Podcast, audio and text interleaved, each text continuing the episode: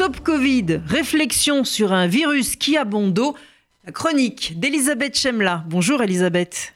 Bonjour Paul. Les mots, euh, même s'ils sont en anglais, ne s'avancent pas masqués. Tracking, c'est traquer. Tracing, c'est retracer. La question fondamentale qui se pose en conscience à chacun d'entre nous avec l'application Stop Covid, que le gouvernement veut nous fourguer en urgence, est donc la suivante.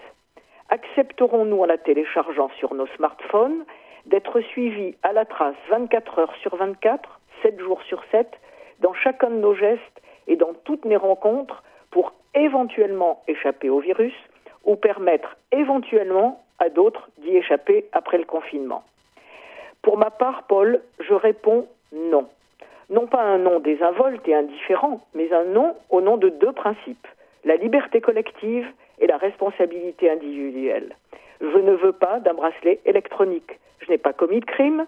J'ai la chance de vivre en France, pas en Arabie saoudite, où les hommes qui ont des moyens imposent à leurs femmes d'en porter un pour les empêcher de s'enfuir par avion. D'autre part, je suis assez grande fille et j'aime assez les gens pour adopter de moi-même, pour moi-même et pour les autres, les mesures qui s'imposent.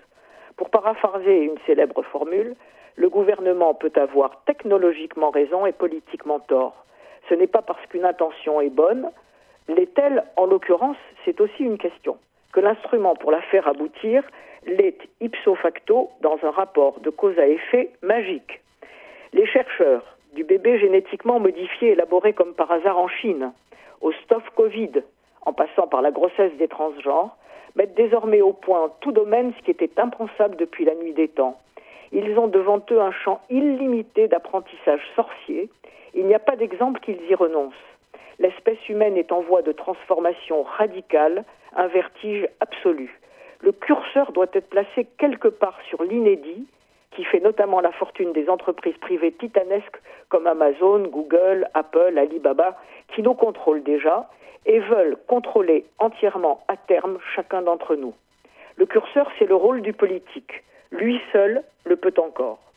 Or, nos hommes et nos femmes politiques se révèlent dans l'affaire inouïe du corona des menteurs et des trompeurs, en charge d'une société à la fois martyrisée et avachie par les règles administratives et l'assistanat, une société aux défenses immunitaires philosophiques affaiblies. Deux mois après, nos, nos, gouvernants sont incapables de faire en sorte que nous disposions largement, massivement de masques et de tests. Le déconfinement annoncé unilatéralement par Macron est un triste foutoir, Olivier Faure le disait tout à l'heure, qui aggrave la méfiance. Nous découvrons que nous avons définitivement quitté le club des grandes et fortes nations. Mais incroyable, le président de la République et le Premier ministre ont quand même eu le culot de tenter de nous faire passer en catimini, sans vote à l'Assemblée, sans aucun débat, débat public, le stop Covid, le confinement électronique. Les vigies de la démocratie ont réussi à le faire mettre au programme du Palais Bourbon ce mardi, mais le dispositif du déconfinement, c'est comme la lessive, tout en un, si bien que l'affaire est pliée. Stop Covid, où l'application aux données anonymisées, mais qui seront bien sûr un jour ou l'autre croisées avec des données personnelles libres, maîtrisant ainsi la liberté de déplacement, la liberté de réunion, la liberté de travail, la liberté de toutes les interactions sociales. On peut le prendre comme on veut, CNIL ou pas, cette transparence s'appelle totalitarisme. Le pire serait qu'il soit pour la première fois dans l'histoire de l'humanité, à cause d'un virus apolitique et sans passeport, librement consenti par le peuple de la Révolution.